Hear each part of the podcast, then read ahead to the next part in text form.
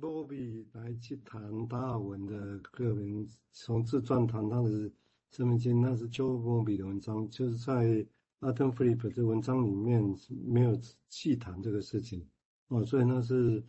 那是那个瑞金去找这篇文章出来，然后给大家说明了哈，就像刚刚名字提到的，然后就这的确是说明去铺陈哦这个达尔文本身的关系的哈，所以。那他本身的那些生命经验对他所带来的影响啊，我想这是，嗯，是这样的一个过程。那这个地方当我们还是可以回头来想，就琼波比，琼波比是依恋理论啊，而他这边是有依恋或义务理论重要的一个发明人，然后他当初也是在他比的时候，我呃展现出这些做说那个经验啊，但是后来因为比较走向那个生物学取向的研究啊，所以又跟当年。比较新生的干学派人大概就不太合，所以几乎他就后来淡出了精神分析这个部分了哈。虽然他的他的概念影响性还是蛮大的，只是我想有一个地方需要，我觉得要补充一下，也就是他这个说法可能现在来讲会比较保留。他说，譬如说他母亲因为生癌癌病所以过世，所以他后来以后也会像癌病。我们把它说这是认同啊，认同。好像用这个方式认同母亲，或者是纪念母亲，或者好像母亲还没有死掉，因为她的病在她身上，啊，这是一种，这是一种解释方法啊，或者说因为，所以因为母亲那样，所以她现在这样。以现在的角度来看，在当时是当然很好奇，这个叫很简化的身心论，在那个时代，那是五六十年前，很简化的身心论是会会是这样讲的哦，那所以。但是这个这么快把身心论，或把这个身身体的经验跟生命，他谁也是这样，所以现在就连起来。那我觉得以目前角度来看，可能就有点推论过快了哦，推论过快哦，也就是这中间没有那么单纯，不是一下子不就好像你看就知道就是这个样子哦，你这个就是认同你母亲哦，通常这样说啊，效用也很低了，效第一个效用很低，另外一个这也显现是说。会有这些现象，应该还有很多因素在这里头哦，还有很多因素。不过在那个时代能这样想就很厉害了哦，要记得哦，在那个时代这样就很厉害。好，我们接下来请您就再来谈瑞金准备的东西哦，谢谢。好，那下一段就是呃有贴在这个聊天室哦，我们还是回到这个亚当·菲利普的文本，呃，他说。当达尔文回头研究蚯蚓的时候，他整个人已经疲惫不堪。起因是他的著作，先是物种起源，然后是人类的堕落，引发神学的争议，扰攘不休。那达尔文努力求取生存，大概在他开始研究蚯蚓的时候，他写信给儿子乔治。那因为乔治想要替当代评论写一篇文章，为了驳斥。未来的报偿与惩罚的观点。呃，信中达尔文提醒乔治，呃，伏尔泰发现对基督教迎头痛击不会带来什么永久的效果，呃，是唯有缓慢无声的侧翼攻击才有效。那达尔文提醒他的儿子，要采取这个迂回侵蚀的方式，就像蚯蚓一样，缓慢而无声，采取侧翼攻击。而非正面迎战。好，那呃，接下来这个，因为这是一个亚当·菲利普的文本嘛，那接下来呃，他又继续用瑞金又继续用 Bolus 的另外一篇文章，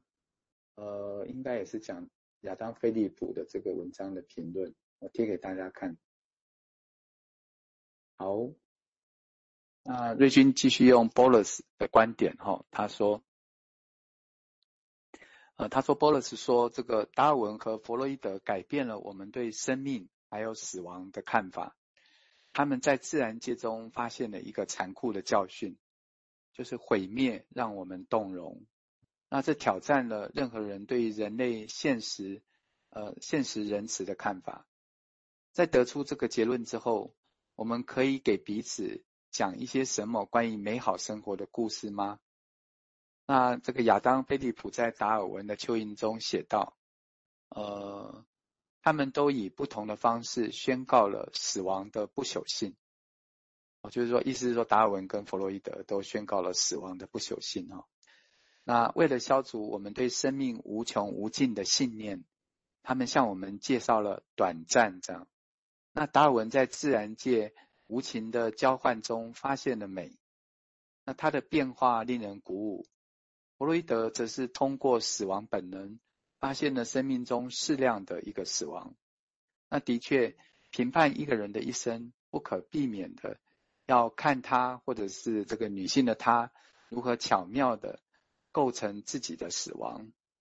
那永恒哦，已经过时了，不连续性，不连续性正在流行。那哀悼失落是每个人呃正常的情感命运这样。好，那达尔文在他生命的开始和结束的时候，都写过关于蚯蚓的文章。那亚当·菲利普他认为，达尔文在蚯蚓身上发现了一种无名的英雄，一种运作着地球、维持着他的肥沃的一种灵魂。尽管达尔文一生都饱受消化问题的折磨，啊，但有趣的是，他在低等生物身上。发现的不仅是优越的消化能力，还有一种类似于信念的东西。达尔文能够透过蚯蚓来描述地球可以照顾好自己。好，那达尔文避免直接的批评当代的神学。对达尔文来说，写神学最好的方式就是写科学。那达尔文的著作提出了一种新的对于未来的一种形式，以及人死后的世界。生命其实仍然在继续。好，那我先在这边呃，瑞金的部分稍停一下。我是看到这段文字，我想到之前在看印第安的神话，你知道他们怎么形容死亡吗？我觉得很有趣。他说死亡都停留在我们每个人的左肩上这样。他说其实死亡这些事每个人都有，然后他们可能是有灵论吧，万物有有灵论这样。所以他说，死亡都停停留在我们每个人的左边的肩膀上，这样。那当然，如果要想讲宗教的话，对宗教来说，死亡是非常重要的一个一个一个起点嘛。哎，就是说你你不谈死亡，你几乎没有办法谈那些宗教的东西，这样。那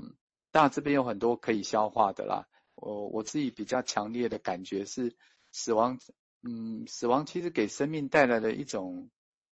一种有限性的感觉，这样，也就是，嗯、呃，你会没有办法怎么讲？它非常挑战人类的全能自大的这个部分，对。那也因为在这样的有限性里面，其实生命才更能够被体会到这样子啊。也就因为一切都是有限的，所以我们，比如说我一直想到说，像一个 session，每一个 session 临床上五十分钟，哎。然后像我们现在就要放暑假了，接下来呃山峰也会停两个礼拜，诶这些都都都预示着有限。那这些有限其实有时候更能够让我们能够，你知道吗？让我们在现场的相处里面更能够有一种临在感的即时交流，这样反而会凸显出这一刻的生命的互动是那么的应该要在现场的那种感觉。我比较是想这个，但是我觉得。刚刚瑞军引述了这些文字里面，应该有更多丰富的东西。你再听一看蔡医师怎么说。谢谢啊，我想这当然有点好像在讲神学玄学，但是也在讲一个事实，就是你是怎么样建构起来的哦，建构你的理论。那我们乍看，然后弗洛伊德是从生啊开始建过去，然后他是晚年，人家说啊，你你一直讲性学生的理论。你又强调死亡本能，但是你也那么少讲相对的，因为很多人反对死亡理论，反对死亡本能，在分析界里面是这样，嗯，现在都还是哦，嗯，所以当时也当弗洛伊德当时也是这样，所以弗洛伊德只是巧辩说，我有啦，我做所有事情都把死亡本能摆在我的脑袋背景里面，这是一个。那当然，后来克莱因的论点就把死亡本能抓出来，变成破坏本能，变成他论点的焦点。因为他必须让在那个时代，他为了要 survive，他必须要抓住弗雷德的论点，但他抓住的是死亡本能。哦，所以这个地方会，但是阿登·菲利普本身是一个 Winniko，是中立学派，